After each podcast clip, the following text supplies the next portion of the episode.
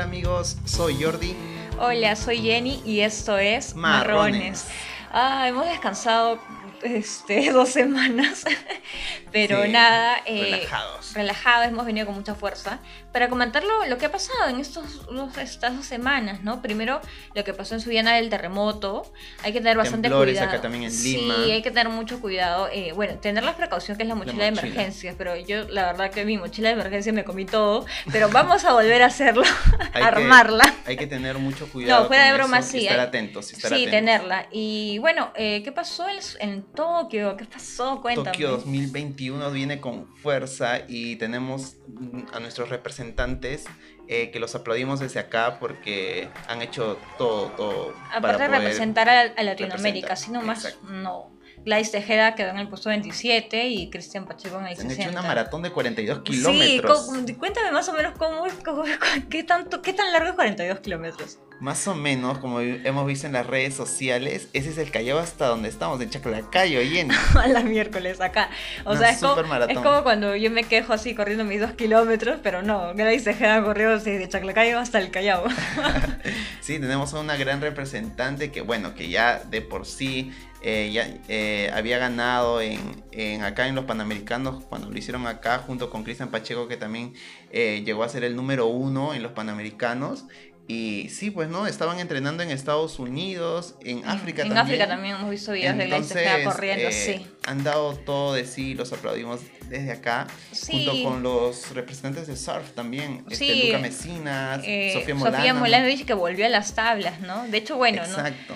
Eh, fue bastante reconocida la era como un, como un personaje ya porque la estamos- aplaudieron y, Y, todo. es- y estamos viendo estos representantes que son nuevos. pues, Incluso el son- chico del skate, porque esos También. nuevos deportes no están incluidos También, en no, que son olimpiadas, y- el y el skateboarding. Y, y el skateboarding. Entonces, no, wow, era ese- esperemos que igual que se los siga apoyando, ¿no? Para que haya nuevos nuevos talentos. Sí, porque re- recordemos que también Gladys Tejeda y Cristian Pacheco no tenían auspiciadores y ahora sí los tienen. Eh, eh, como que en los Panamericanos veíamos a todos los, los maratonistas de diferentes países con Nike, Adidas, con diferentes, ¿no?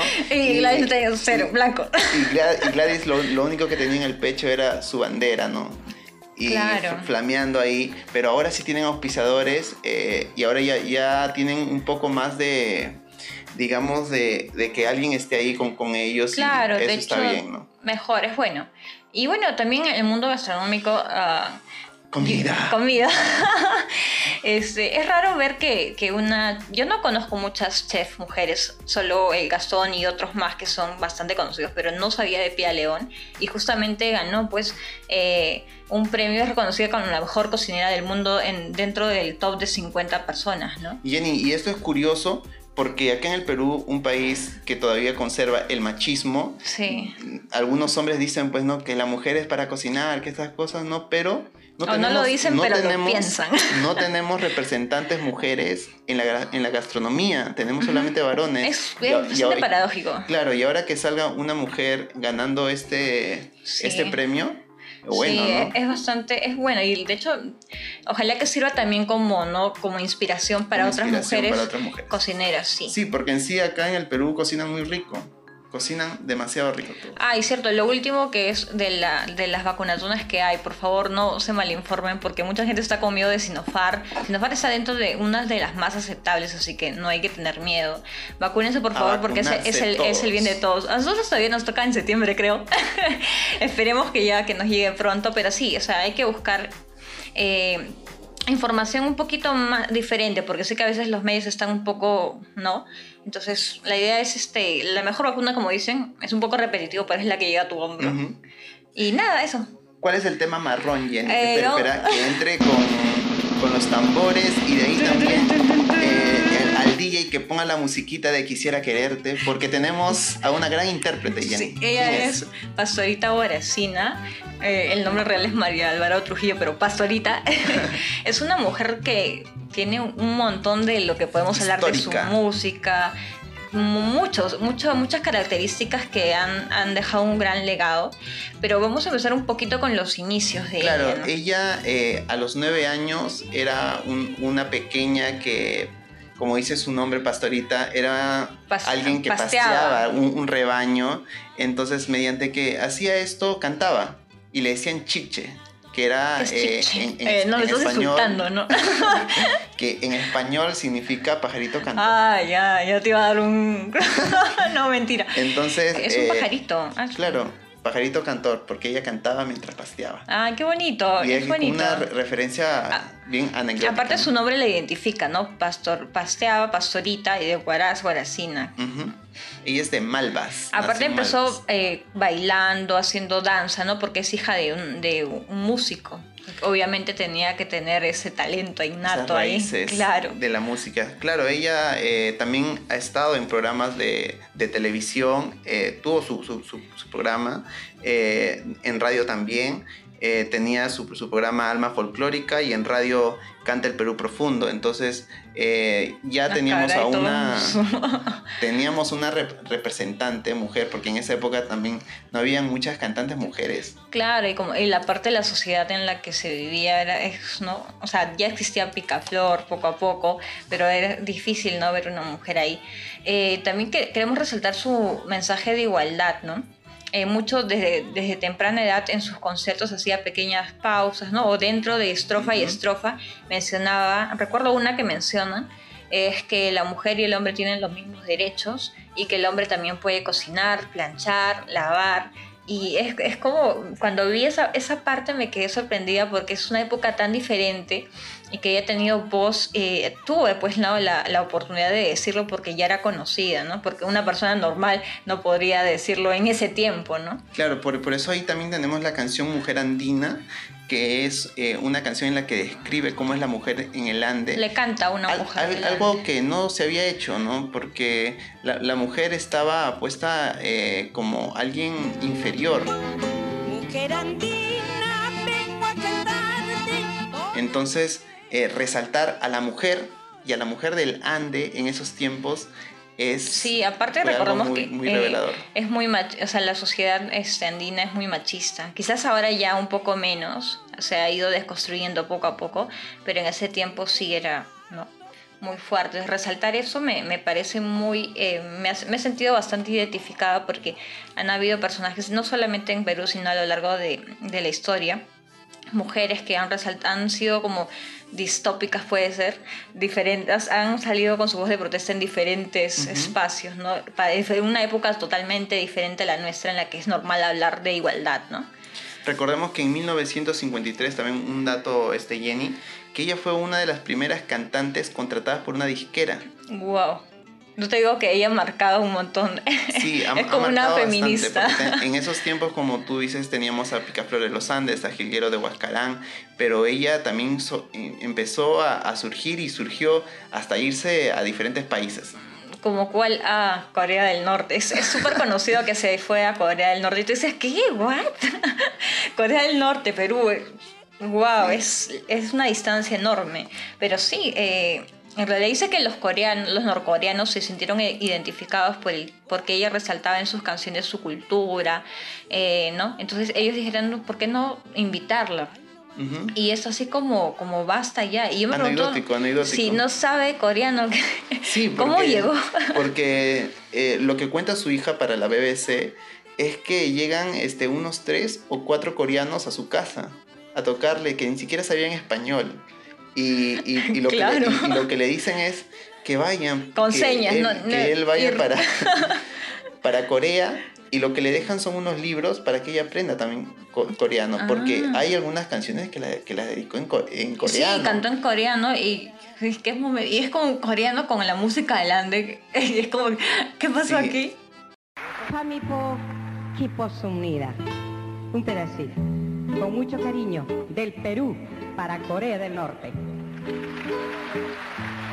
Y no solamente se fue a Corea, también se fue a países de Europa. A países, en, claro, la URSS, que era socialista. O sea, ella se ha paseado por muchos países. Y no tenía una, una política definida tampoco. Claro, su hija misma cuenta que, que, bueno, su hija la ve a ella, o la veía en sus tiempos como una persona progresista, pero ella no era parte de ningún partido político. No la vayan a terrucar, por favor.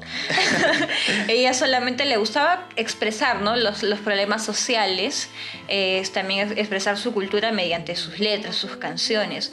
Pero ella ha visitado Corea del Norte en siete oportunidades. Decía que iba para el Festival de la Amistad, que era el 15 de abril, justo al cumpleaños del entonces presidente Kim Il-sung, que es abuelo del actual, el, que le dicen Mickey, el actual.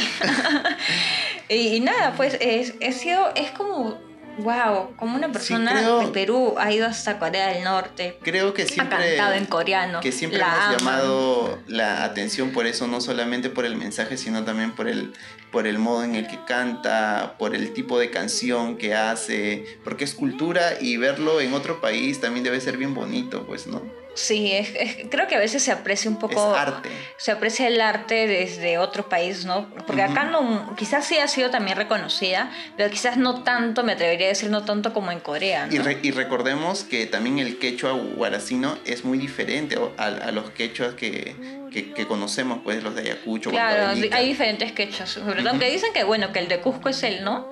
El porque ha sido bueno, la capital de lo que es el, del imperio incaico, pero igual cada quechua tiene, ¿no? Sus gustos, ahí y no, tiene... y, no solamente eso, Jenny, sino que ella se vestía de diferentes formas, porque ah, eh, tenía muchas vestimentas, diferentes polleras, diferentes colores, diferentes estilos de sombrero, incluso sus peinados eran muy diferentes porque quería eh, de alguna otra forma describir cómo era la mujer andina en diferentes partes. Sí.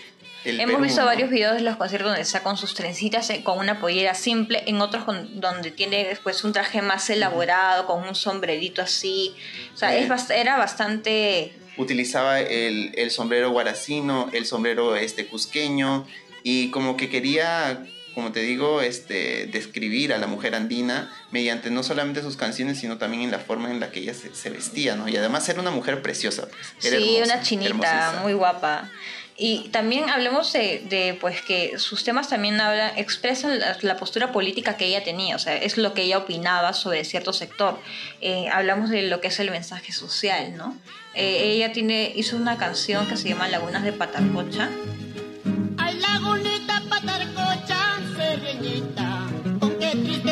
Me recuerdo de sus aguas. Esa laguna era que tengo serenita, cuando lloraba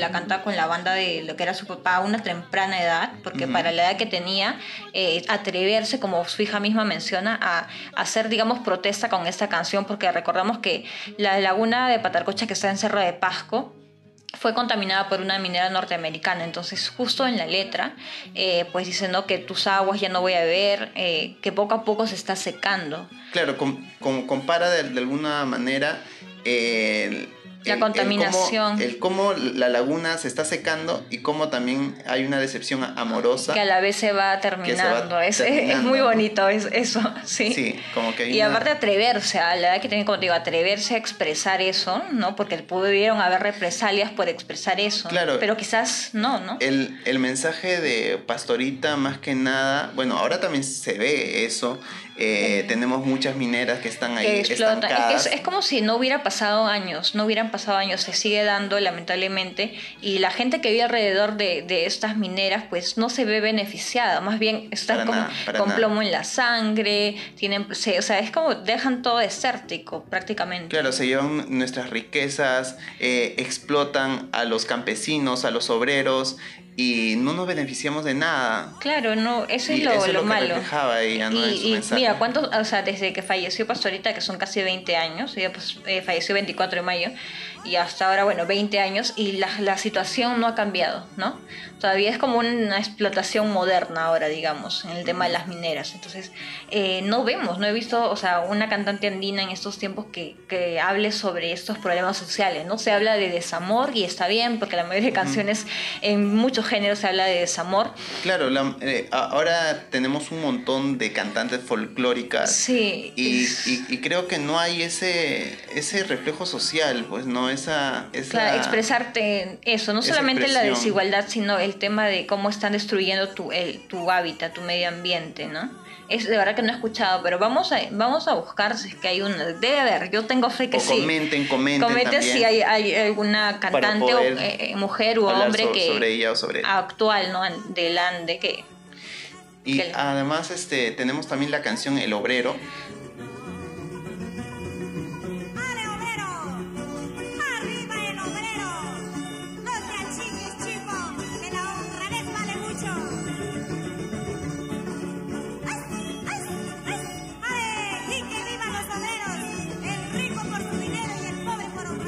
Sí, el obrero que también habla sobre un amor, ¿no? Claro, es, es un amor hacia un obrero minero también, en la que describe ella, pues, ¿no? Y dice, eh, me he enamorado de ti, aquel hombre que trabaja en la mina y que está acabando su vida por la mina. Oh.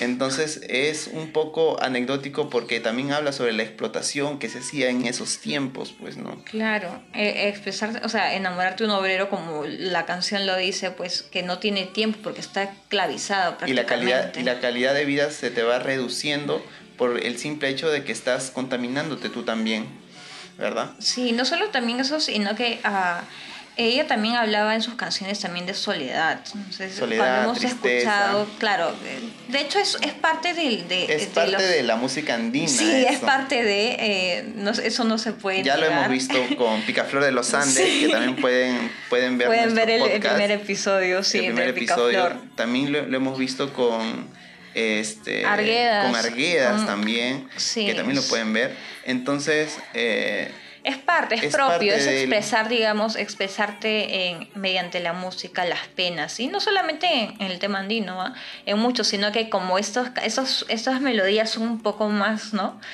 Así te llegan al corazón, entonces eh, digamos que son un poco más propias del- de, la música es una andina, característica ya innata del, del, Sí. del ande.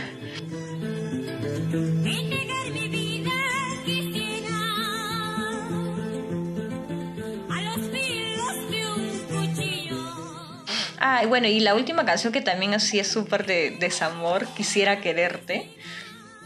Ha es, sido- es la más conocida, que varios cantantes Sí. eh, del medio lo han, lo han interpretado. Como Segundo Rosero, Amanda Portales. La hija de, la hija de, de Gianmarco. Gianmarco, Nicole Ciñao. que hizo su versión pop, que está muy buena también. Hay versión pop, incluso este, el novio de ese chico, Néstor Villanueva de Florcita, el esposo de Florcita, que todo el mundo la sabe porque, porque es hija de Susi, pero también han hecho una versión de cumbia de Quisiera Quererte, También, hay también. en pop.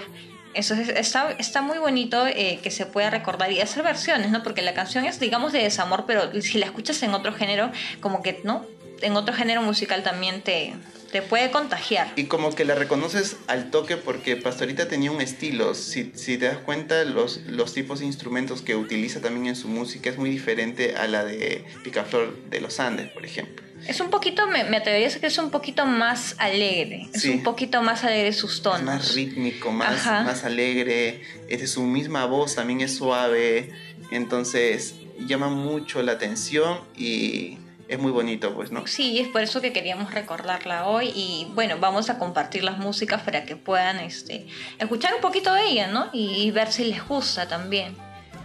Bien, ahora pasamos a las recomendaciones. Las recomendaciones. Ya, yo voy a recomendar, este, hace un tiempo escuché un playlist de Spotify que se llama Roots of Chicha, que bueno, hay canciones como eh, eh, de Los Mirlos, está Uy, Cariñito, hay canciones así que yo escuchaba cuando mis papás hacían reuniones en la casa, yo estaba súper chiquita, pero me trae buenos recuerdos porque es una mezcla de músicas Sí, propias, es ¿no? música muy buena. Ya recuerda que es Eh, Roots of Chicha en, en en Spotify. Spotify. Bueno, lo que yo voy a recomendar es este. Ya conocemos ya a, a Milena Wharton, Oh. actual concursante en La Voz. En la, en La Voz Perú. Pero más que es la, la música que la ha llevado al, boom en, en las redes sociales. La de ser conocida. Eh, sí, fui escuchando otra clase de música que ella tenía y me quedo con las canciones de Esta Soy Yo y Baboso, ¿no? ¿Por qué baboso? ¿Qué pasó? O sea, eh, tiene qué trata la dos, canción? dos canciones que son súper alegres. y.